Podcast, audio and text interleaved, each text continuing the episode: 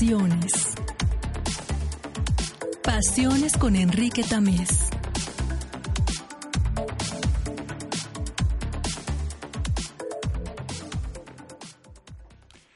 Los seres humanos vivimos colgados de varios pretextos existenciales.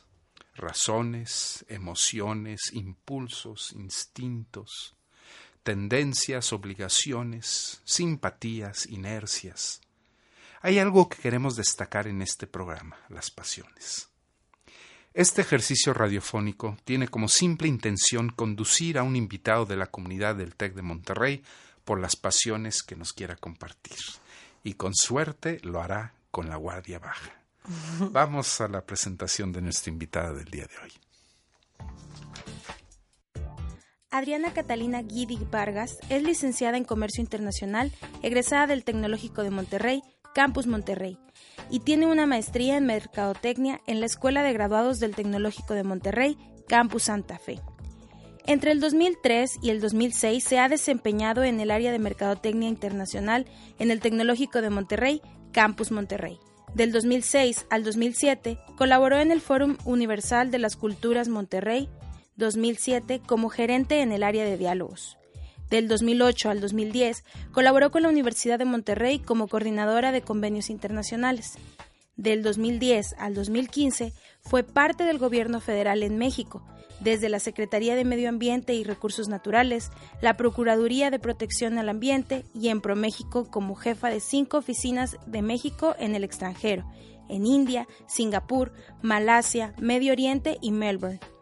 Durante cuatro años consecutivos, del 2015 al 2019, diseñó, desarrolló e implementó desde el área de admisiones del Tecnológico de Monterrey el programa de Embajadores TEC. Actualmente es directora de internacionalización del TEC de Monterrey, en donde su labor principal consiste en el desarrollo de proyectos claves para la institución en el área internacional. Es mamá de Santiago y Nicolás y esposa de Pablo. Ama su familia y su trabajo. Adriana, ¿cómo estás? Muy bien, muchas gracias. Muy contenta de estar aquí contigo hoy, Enrique. Gracias por haber aceptado nuestra invitación. Vamos a hablar de tus pasiones. Me encanta, me encanta. Muy bien. Oye, Adriana, antes, o, más bien entrando al tema, este, ocupas una posición muy importante dentro del Tecnológico Monterrey. El tema de la internacionalización de nuestros alumnos y nuestros programas siempre ha estado en la médula, ¿no? en la esencia de lo que es el Tecnológico Monterrey, lo que ha promovido a lo largo de muchos años. ¿Cómo te va en esa chamba? Mira, me encanta, me encanta. Es una chamba muy divertida, es una chamba que, que siento que aporta mucho, como tú dices, que es muy importante. Y específicamente en, en el área, en el área donde estoy, nos toca ver, ver, ver hacia el futuro, ver qué sigue, mm. qué está pasando en otros lados que queremos que pase aquí y no nada más en el TEC, sino qué vamos a hacer como TEC también para, para ayudar a nuestro país, a México. Entonces, eso me parece clave porque estamos viendo hacia la innovación, el emprendimiento. Este, la verdad estoy muy contenta y es una de las cosas que me apasiona tremendamente mi trabajo. Eh, pero es una, un trabajo seguramente apasionante, pero también con cierto grado de complejidad. Eh, e, entender lo que pasa en el mundo, entender sus tendencias, ¿no? Hacia dónde vamos. Justo cuando parece que entendemos hacia dónde va, el mundo da vueltas y de repente parece que va en un rumbo totalmente diferente. Eh, si me hubieran preguntado hace tres años, simplemente hace tres años, ¿no? Hubiera dicho, a lo mejor el rumbo del mundo es este o el otro. Hoy en día tengo que voltear hacia otros lugares. No es sencillo hacer esta prospectiva de lo que está pasando para entonces también saber qué es lo que le podemos recomendar a nuestros alumnos. Sí, claro, claro, claro. Muy complicado. Eh, eh, Adriana, declaras como una de tus pasiones el, el viajar. Eh, ¿qué, es lo que te llama del viajar? ¿Por, por, qué es una de tus pasiones? Mira, yo creo que es la mejor forma de aprender. Eh, desde muy chiquita eh, empecé con esa pasión a viajar eh, y me gustan todos los tipos de viajes, desde el viaje de mochila, del viaje de, negocios, de trabajo, del turismo regular, cualquier tipo de viaje es algo que no puedo evitar, que ni siquiera pienso, me emociona.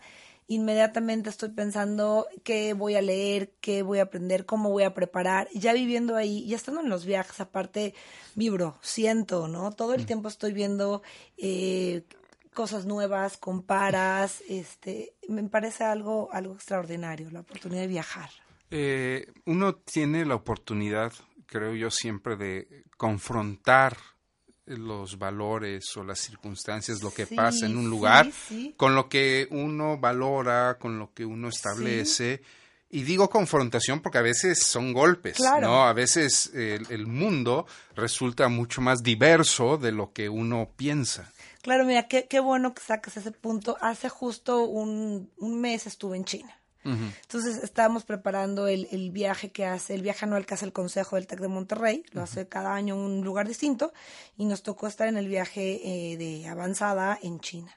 Entonces ves qué tan difíciles, qué tan diferentes son, y te das cuenta que a pesar de que piensan de una manera tan diferente y actúan de una manera tan diferente, te tiene que gustar para poder trabajar con ellos y hacer esa sinergia. Entonces empieza una dinámica de hacia lo positivo. Entonces lo ves diferente y dices, necesito pensar en positivo porque aunque esto me cause mucho choque, yo necesito sacar lo mejor. Y así fue y funcionó y ha sido una de las mejores experiencias ver maneras tan diferentes de trabajar.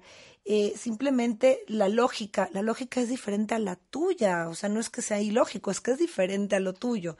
Entonces, eh, es el perfecto ejemplo de cómo el viajar es descubrir, es abrir los ojos y, él es, y es empezar todo este cuestionamiento y comparación y, pensamiento hacia lo positivo y al, y al, valor que me está agregando a mí como persona el poder ver todo eso. Es muy afortunada nuestra conversación en este momento por el ejemplo que mencionas que te acaba de pasar. Creo que China es una de las culturas más contrastantes cuando tratamos de ver las similitudes que puede guardar con valores y costumbres nuestras. Y por nuestras me refiero prácticamente a todo el mundo occidental. Si hay un lugar en donde podemos eh, confrontarnos, ¿no? De manera eh, casi violenta, pues es con la manera de pensar y de ser muchas veces de los chinos, ¿no? Que es, no, no está bien ni mal, es simplemente una manera diferente de registrar y, y, como tú dices, Adriana, de repente encontrarse, por ejemplo, en una sala en donde hay que negociar algo, ¿no? En el que hay que decir, oigan, pues nos gustaría esto, y de repente contesta, no, no, no, mira, aquí es esto, esto, lo otro, y tú dices, no, pero no. Empezando por la comida, empezando por los tiempos, las maneras. O sea, te das cuenta de repente de lo diferentes que podemos ser los, los seres humanos, ¿no? Es correcto. Y luego te, tocó, te, toca conocer gente allá. Había muchos mexicanos y tú veías a dos tipos de personas en general. Los que decidieron decidieron querer a la cultura mm. y ves que viven y que trabajan y que son muy felices. Y ves los que estás en negación y en choque y todo les molesta y huele así y sabe así y no me gusta. Y dices tú, pues es que el que eres infeliz eres tú. Entonces, no está padre. Entonces, eh, aquí lo divertido es, es, es, eh, o sea, poder estar inmerso en eso y poder flotar y poder fluir, ¿no? ¿no? Y eso me parece a mí maravilloso. Vamos a hacer nuestra primera, nuestro primer corte eh, musical de la selección que nos hace Adriana, que nos confesó hace ratito que le pusimos tarea, ¿verdad? Te pusiste a hacer, qué, lista voy a hacer! Entonces, eh, eh, es una lista muy bien curada, es una lista muy, muy bien pensada. Vamos a escuchar, escuchando La Viquina. Me encanta. ¿Por qué la viquina? ¿Por qué? ¿De dónde? ¿Por qué? Mira, yo creo que las canciones no hacen más que ser anclas, anclas positivas en tu vida y te, te llevan a un momento. Mm. Entonces, esa canción me lleva cuando estaba con mis cuates eh, en la carrera mm. y de repente te ibas de fiesta, entonces tocaban esa canción, la letra, te identificabas, te sentías, te hacía vibrar y después se convierte en una de tus canciones favoritas y, y vienen a tu mente todos esos recuerdos. Vamos a. Eh, nos dijo, Adriana nos mandó que quería escuchar la viquina, no nos dijo cuál era el intérprete, entonces esto ya fue aportación mía. Vamos a escuchar este concierto en vivo de Luis Miguel. Estamos en Pasiones.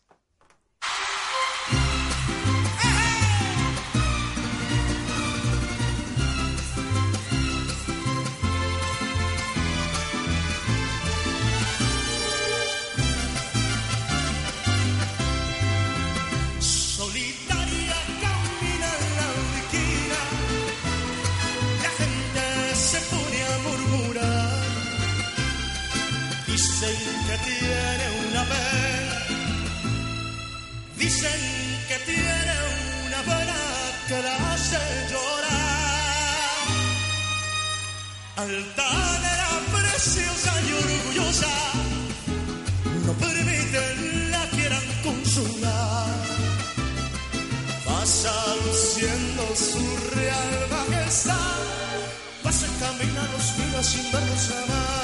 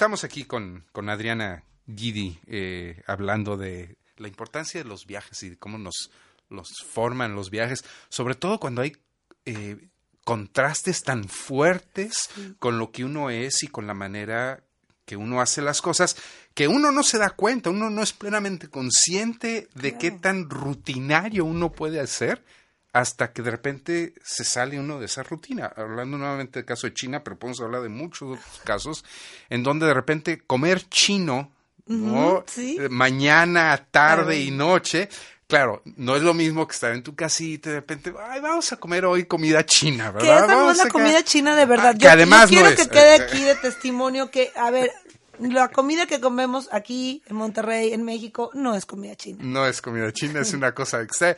Que lo mismo podríamos decir al revés. Es Sí, decir, definitivamente. eh, hemos ido a varias partes del mundo en donde Que- eso que dicen que es comida mexicana mexicano, no es claro. comida mexicana, es una interpretación muy extraña. Lo mismo pueden decir los chinos, ¿no? Entonces, claro. estás en China y pues para tratar de hacer esto interesante, pues vamos a, vamos a hacer una inmersión 100% chino, ¿verdad? Ajá. Entonces llega el desayuno y dices, no, nada de tus No, huevitos, no, no. nada de tu hot cake o una cosa así. A ver, vamos a desayunar chino. Y empiezas a ver el arroz y empiezas a ver algunas cosas ahí que se mueven y, y dices, y es el desayuno, ¿no? Claro. Y, el tecito verde. y- ay, bueno, dos, tres, cuatro días. Entonces, claro, uno se da cuenta del contraste Sí. la manejada seguramente te pasó de repente la manera de manejar. Ya creo que los chinos se han acostumbrado un poquito más al código occidental, pero en el momento al menos, el par de veces que yo he ido a China, eh, subirse a un automóvil manejado por alguien más es toda una aventura. Es todo lo bueno. Llegamos, cuando, cuando nos fueron a recoger al hotel, llegamos al consulado. A ver, llegamos, eh, iba con una compañera aquí de, de, la, de la oficina que quiero mucho. Nos, necesitamos 10 minutos para tomar aire. Llegamos mareadísimas, blancas. O sea, y nos decían, ¿se sienten mal del jet lag? No, No. me siento mal de los últimos 30 minutos que me sangolotearon por todo el camino. O sea, Porque además manejan como el mar, ¿no? Manejan Sí. en olas, es decir, no, no toman líneas rectas, sino Es- todo el tiempo están... eh, Los carriles no existen, No Vas como cardumen de pez, ¿no? En donde va, tomas las corrientes y, y te vas... horrible. Ahora, hay otro tema que son los olores. A ver, yo no veo bien, no escucho bien, pero tengo un olfato, Dios mío de mi vida. Maravilloso. Maravilloso que no sé si O juega en, en tu contra, puede ser que en estos en mi contra. Entonces, allá fuman en todos los lugares. Mucho. No tengo nada en contra de, de, de- De los fumadores. fumadores. El problema es que cuando estás en un interior y lo haces mucho, se queda impregnado los olores y ya no estamos acostumbrados. Mm. Entonces es ese olor fuerte, diferente, y luego te menean como por 40 minutos, Mm. pues sí, sí se te baja hasta la presión. Bueno, todo en aras no de criticar No. eh, lo, lo que como otras culturas hacen las cosas, simplemente en aras de entender que pues, los seres humanos hacemos las cosas de manera tan diversa, tan distinta y entender esto y abrazar esto creo que es parte de la misión de todos los seres humanos, ¿no? O sea, no Claro. no, no, no podemos pensar que son nuestras diferencias, ¿no? Lo que más importan, al contrario, ¿qué es lo que tenemos en común para poder encontrar lugares y zonas? Tú estudiaste negocios internacionales, o sea, siempre tenemos que buscar esos espacios en común en donde podamos construir diálogo. y practicarlos, buscarlos y practicarlos, porque yo me acuerdo que yo la, la última vez que fui a China fue hace 15 años y, y, y la verdad, cuando me dijeron te vas a China, dije yo está súper fácil, pues yo ya fui, o sea, ¿cuál va a ser el problema? Soy una persona diferente hace 15 años que hoy. Entonces, pero bueno, yo creo que los años jugaron a mi favor y este y pude verlo así. Además tuve la suerte de ver a la gente que era feliz y a la gente que era infeliz y se marcaba mucho en una cultura como China. Entonces yo decidí, eh, decidimos ser felices en el viaje. Sí. Pues no hasta eso, este, de repente nos, nos sentimos que podíamos eh, hacer todo y por qué no nos fuimos en tren a un pueblo de China de 10 millones de habitantes. Allá las ciudades son de 20 y los pueblos son de 10. Eh, ¿Por qué no? Costumbres diferentes, filas, demás, nos deja el tren y todavía decimos, no, no se preocupen, aquí nosotros nos regresamos. No hay letreros en inglés. Al día de hoy, en los pueblos en China, la gente no habla inglés y no hay letreros en inglés y está, bueno, esto está divertido. Entonces está padre ver, porque porque tienes que utilizar diferentes recursos que tú tengas, imaginación, creatividad para salir adelante. y eso está A mí me pasaba que la gente me detenía en la calle en ciertos pueblitos, como tú dices, Ajá. bien dicho, pueblitos de 10 De millones de 10 habitantes, millones. a tomarme fotos por, por la el pelo que tengo en la cara, que, que ninguna persona en el mundo occidental le llama en absoluto la atención de mi barba, pero en ciertas partes de China yo veía a la gente volteándome a ver y algo me estaban viendo y como y ya de repente se descaraban y me pedían tomar una foto pues porque y me hacían así, ¿no? Me, ¿no? ¿Y eso Ah, no te pasó también en Japón?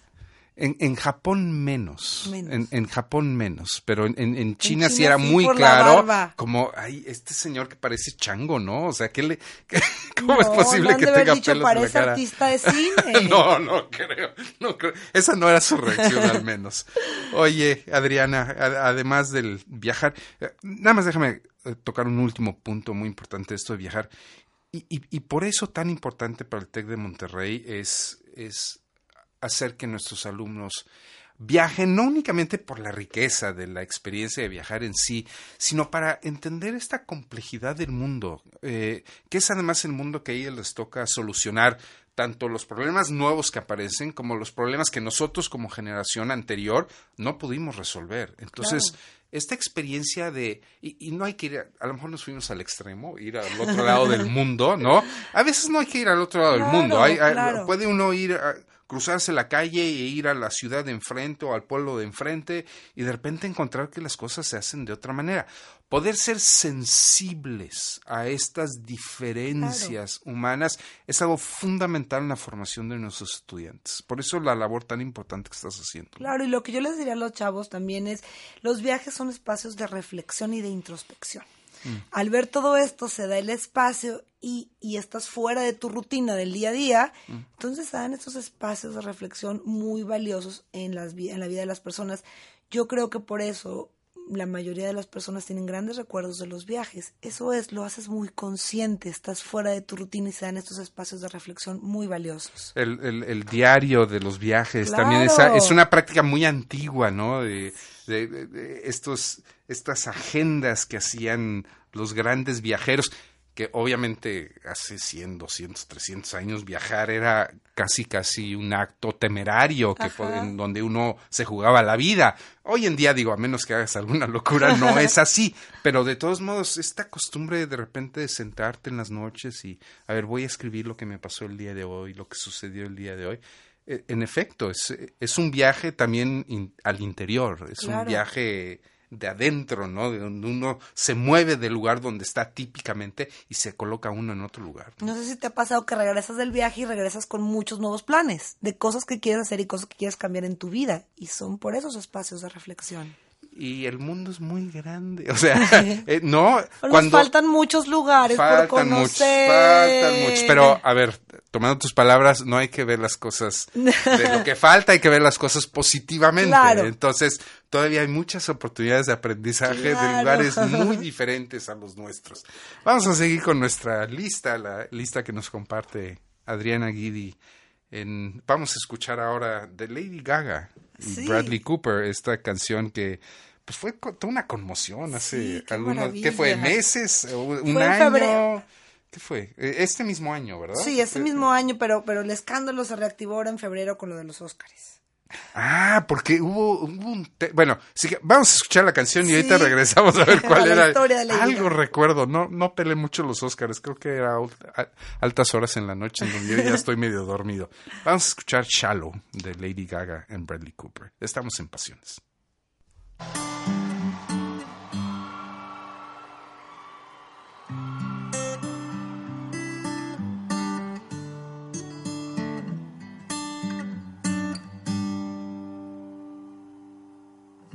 Tell me something,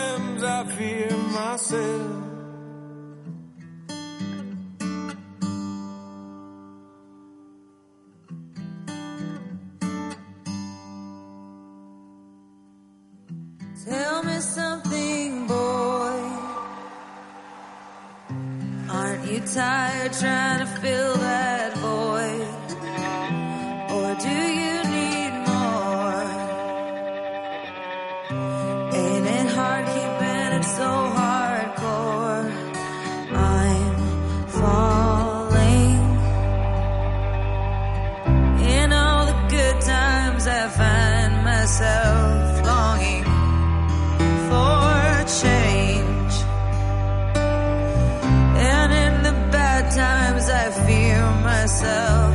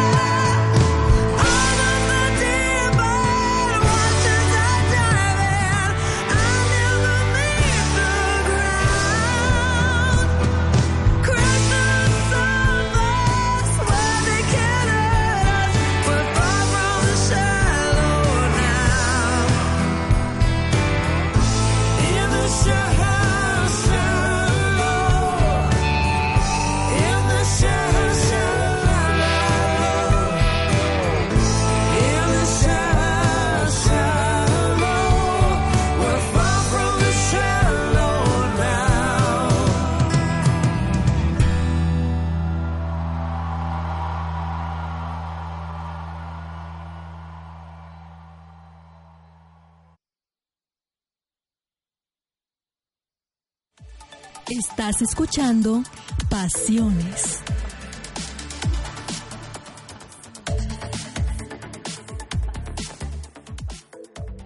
Estamos en Pasiones con Adriana eh, Guidi, una de nuestras responsables de todo la, el, el tema de la internacionalización del TEC, que es, que es algo muy, muy importante para nuestra comunidad como, como parte formativa ¿no? Claro. de, nuestra, de nuestros estudiantes, como decíamos hace un momento, para ensancharnos un poquito.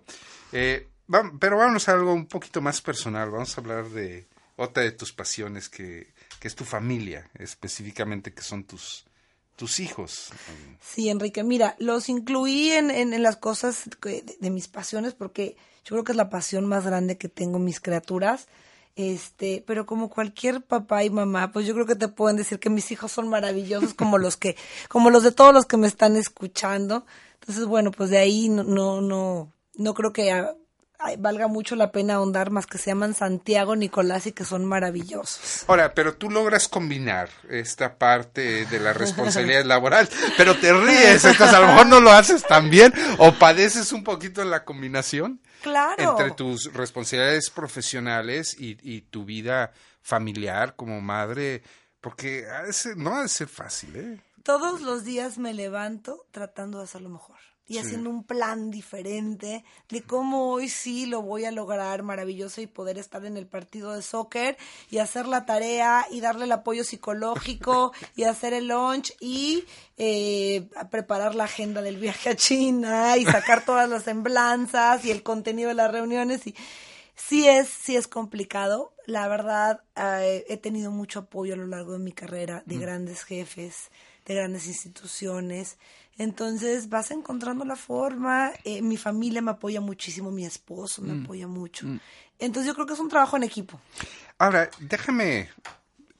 eh, Voy a echarme una afirmación y por favor, Adriana, corrígeme si digo alguna barbaridad o alguna brutalidad, pero a lo mejor en esta combinación, esta combinación precisamente te posibilita ver tu, tu parte maternal y tu relación con tus hijos como algo extraordinario, como algo que puedes disfrutar mucho.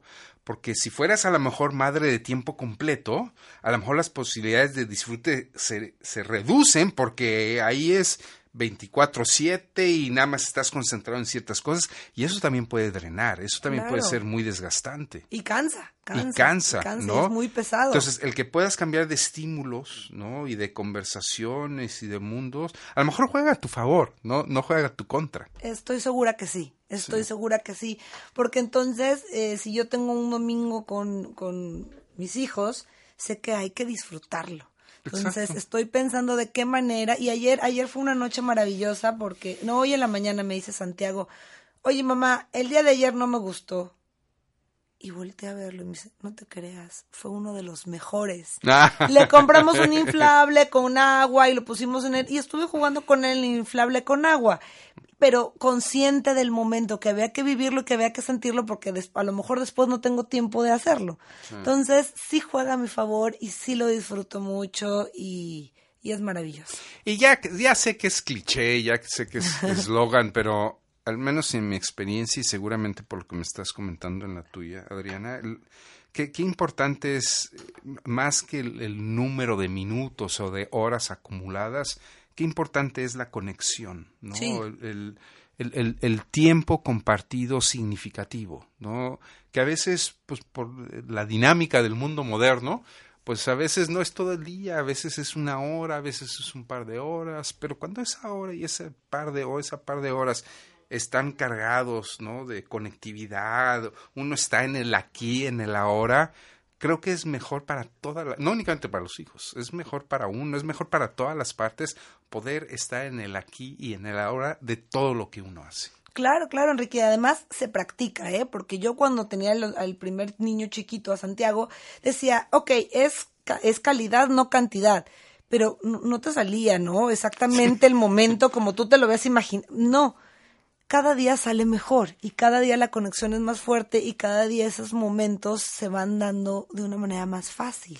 No, no hay escuela para padres, ¿no? No, no, no, pero sería un exitazo, fíjate. Pero, pero bueno, eh, también el, la escuela de la vida, ¿no? Que uno hace las Sí. cosas por error, ¿no? Sí, Ensayo, error. aprendes. También son aprendizajes muy buenos, ¿no? Sí. Que a veces, si hubiera un salón de clases, decir, no hagas esto, no hagas lo otro, a lo mejor no sería tan efectivo, tan Claro. eficiente.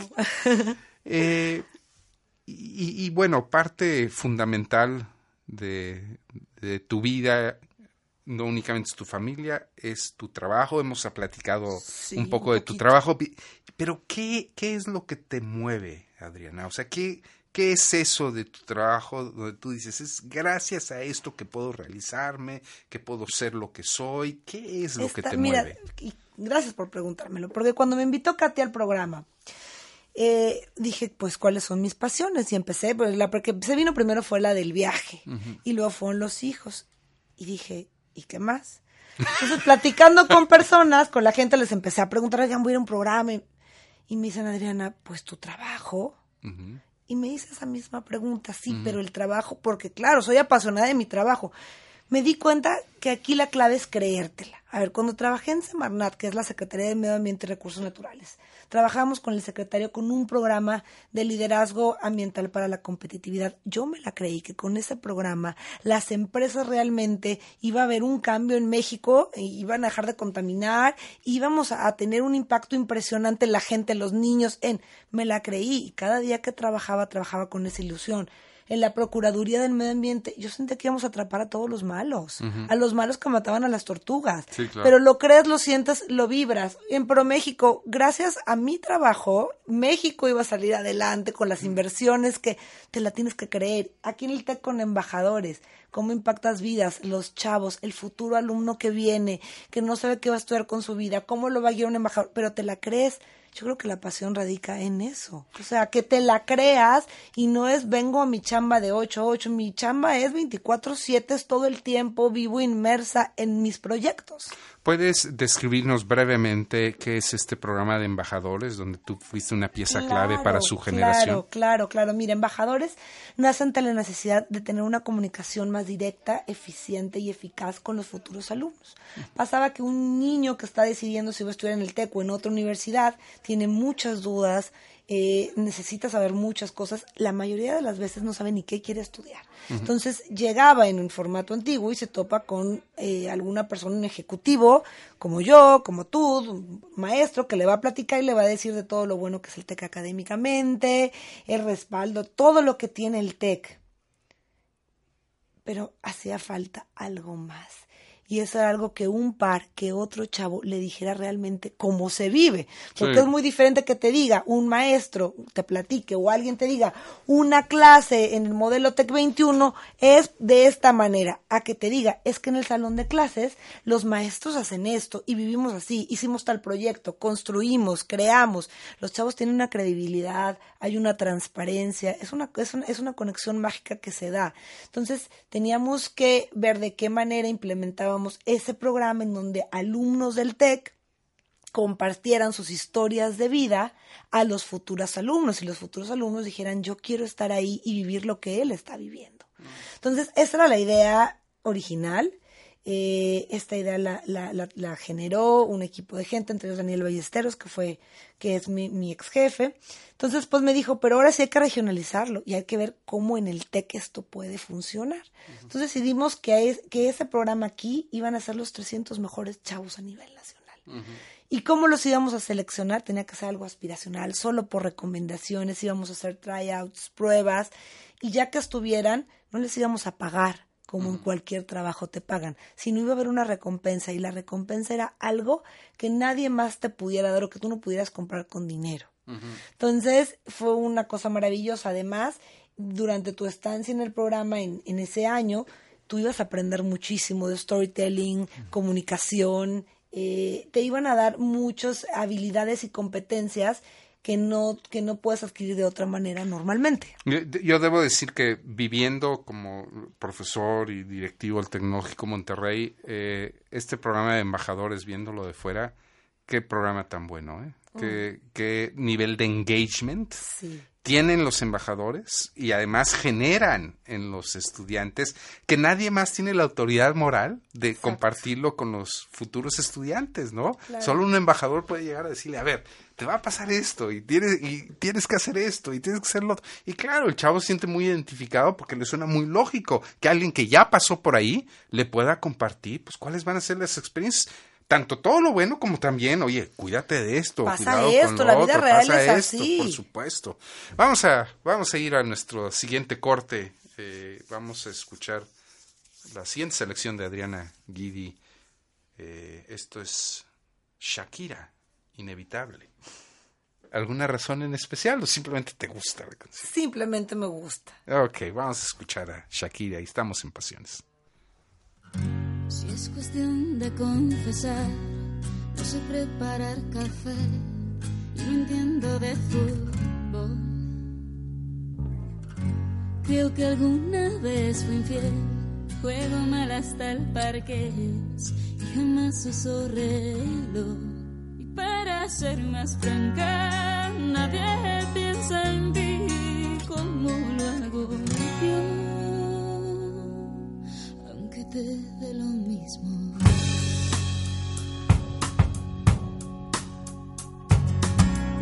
Si es cuestión de confesar, nunca duermo antes de diez, ni me baño los domingos.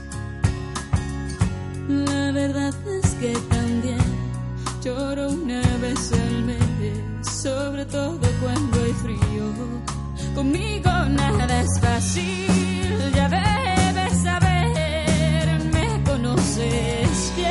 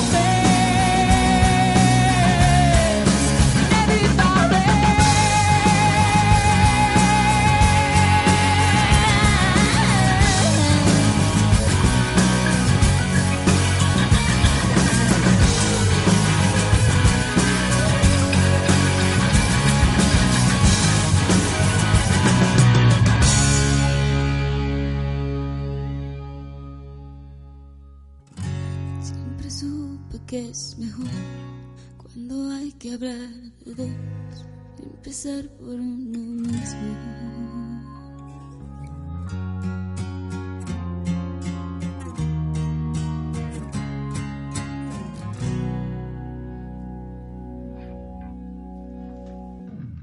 Estamos en Pasiones con Adriana Guidi, este, platicando del trabajo, de la vida, de los viajes, eh, directora de internacionalización del TEC de Monterrey.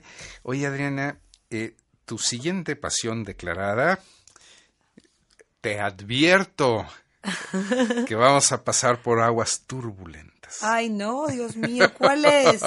Dices, Adriana, que te apasiona la comida. Me encanta. Y además nos dices probar siempre cosas diferentes en lugares diferentes. Sí. Esa fue la frase que a mí me provocó a la hora de estar estudiando claro. y preparándome. Y dije, a ver, probar siempre cosas diferentes. ¿Qué tan diferentes, Adriana? Y, y nada más te advierto, estás con un estás con un interlocutor que es un hardcore de Sí. Cosas, dif- comida diferente en lugares diferentes. ¿Qué tan diferentes las cosas y qué tan diferentes lugares? Me temo que te voy a decepcionar.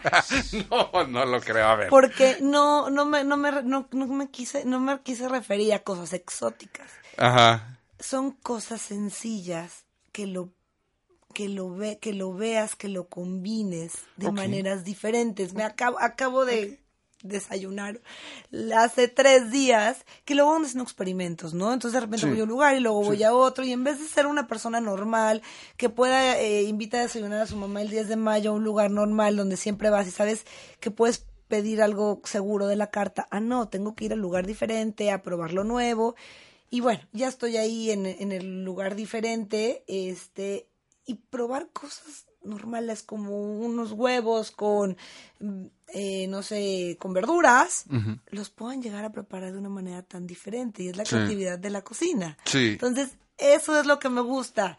Eh, Pero entonces tú también cocinas. No, no, no, no tanto. Más, más- eres más comedora que cocinera. Casé con alguien que cocina divino. No, pues ya te fregaste. Este, cocina divino, divino, divino, divino. Entonces, digamos que yo soy la ayudante Sí, sí. número sí. uno. Sí, sí, sí.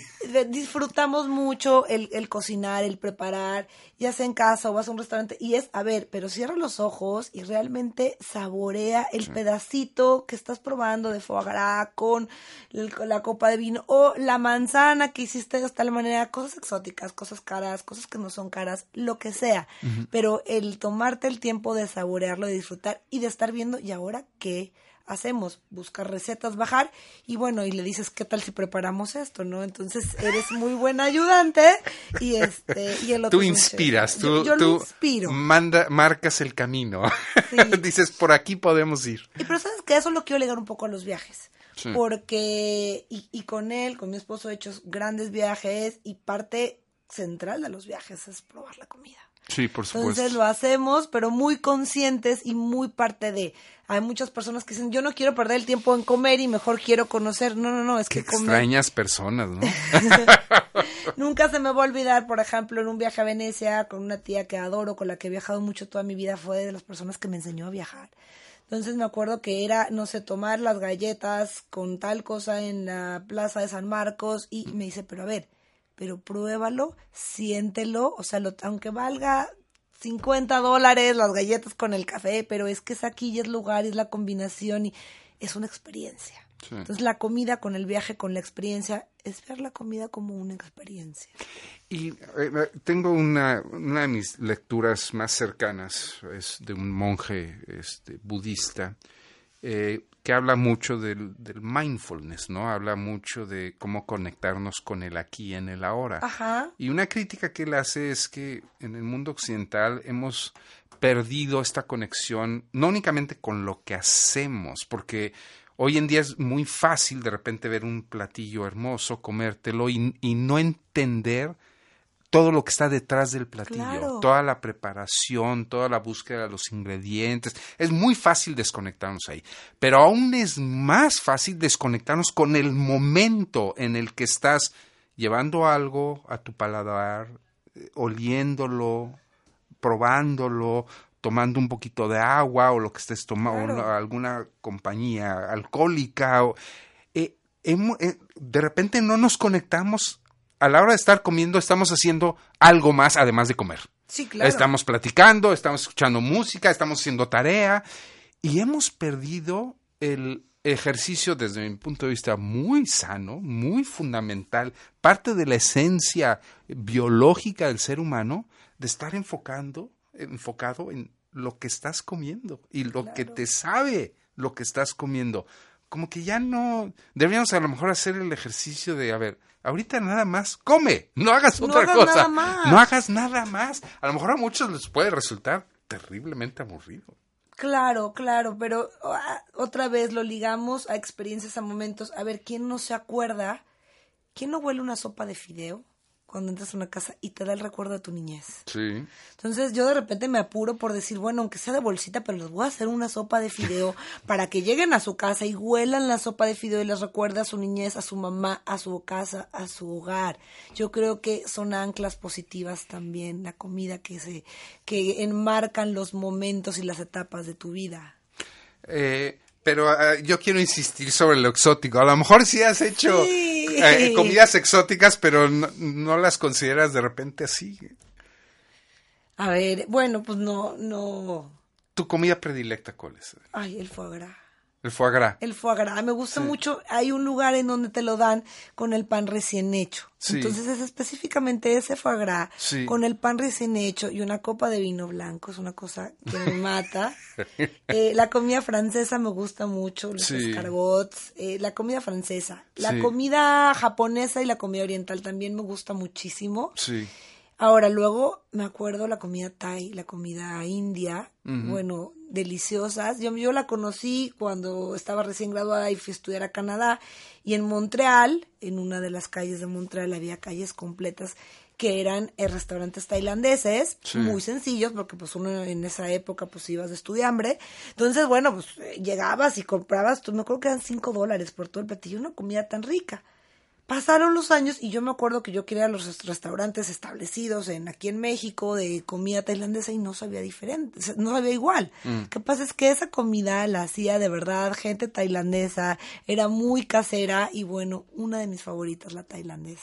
Ya comentamos hace rato que la comida china hay que comerla en China, y, pero parece que esto es igual de cierto en muchos platillos, ¿no? Sí. De comida muy regional que depende mucho de la frescura Sí. de los ingredientes, Sí, ¿no? Y, y del sazón especial que tienen esos ingredientes en esa parte del mundo por la tierra, por la cantidad de sol, por la humedad que no son condiciones que se reproducen fácilmente Claro, en otros lugares. claro, Entonces, claro. hay una no es una cuestión de recetas, ¿no? Muchas No. veces es un tema de ingredientes que tienen que tener cierto sabor del lugar para que te sepan como te saben. O sea, vete a saber lo que le dan de comer a los gansos para que pueda saber el foie gras a lo que a ti te sabe y que tanto aprecias, Tanto ¿no? Y que tanto te gusta. Entonces, los tres la- los tres regiones, las tres cocinas, Ajá. tu top list, ¿cuál sería? Mi top list es número uno francesa, Francesa. número dos japonesa, Sí. Y después entramos en una un poco fusión asiática, pero, pero regionalizada. Regionalizada. Regionalizada. No sé, no sé. No te- Ah, no te re- convence. Yo, o sea, eh, mira, eh, digo, eh, seguramente lo obviaste, ¿no? Pero hay que decirlo, la comida mexicana es tiene un lugar muy importante en... en- Sí, bueno, es que esa, esa, esa está... Sí, la- es por eso como- digo, seguramente la obviaste, ¿no? Pero, pero vamos, si, si incluimos a la comida mexicana, pues eh, tiene un lugar muy importante, Claro. ¿no? Está ahí por lo compleja, por lo rica, por lo diversa, Claro. por como cada estado. Vamos, eh, yo- creo que en términos de complejidad, la, la, la comida mexicana como la china, ¿no? Claro. O sea, son tan... La hindú, ¿no? Eh, hablamos en realidad de continentes, ¿no? Sí. Por, por la diversidad tan grande. Pero ya cuando hablas de comida ya mucho más eh, dirigida, ¿no? Mucho más regional, pues sí, la japonesa ocupa un lugar muy importante. O sea, lo que hacen los japoneses con su comida, no, no encuentras muchos lugares distintos Claro. en el mundo que hagan lo mismo, ¿no? Los franceses, ¿no? Digo, por algo tienen el lugar eh, central. Apenas el fin de semana vi por cuarta o quinta vez el Festín de Babette, que es una película extraordinaria de una cocinera francesa que nadie sabe que es cocinera francesa, muy sofisticada, que está en un pueblito y que pues la gente la trata simplemente como la señora que cocina, pero cuando le dan la oportunidad de preparar una cena de festejo, bueno, todo el mundo se queda así como, ¿y esta señora de dónde salió? Aquí la teníamos, ¿verdad? Aquí la teníamos. Sí, el- el- Francia ocupa definitivamente un lugar muy, muy, muy importante. Se nos está acabando el tiempo, No. Adriana. Ya no Qué podemos maravilla. hablar de mucho más. Eh, vamos a cerrar nada más con, con la última selección eh, musical que nos preparó Adriana, que es El Sol no regresa. Cuéntame, sí. cuéntame esta canción. Bueno, esa me recuerda a mis amigas, a mis amigas con las que crecí, porque como buenas adolescentes siempre alguien estaba como sufriendo, ¿no? Entonces si era una o era la otra, entonces siempre había buena ocasión para estar juntas y cantar la canción porque seguramente alguien estaba sufriendo por algún amor. la quinta estación el sol no regresa. Adriana, muchísimas gracias. Gracias, Enrique, a ti por la invitación. Lo disfruté muchísimo. Estamos aquí en Pasiones. Muchas gracias y nos vemos en una semana.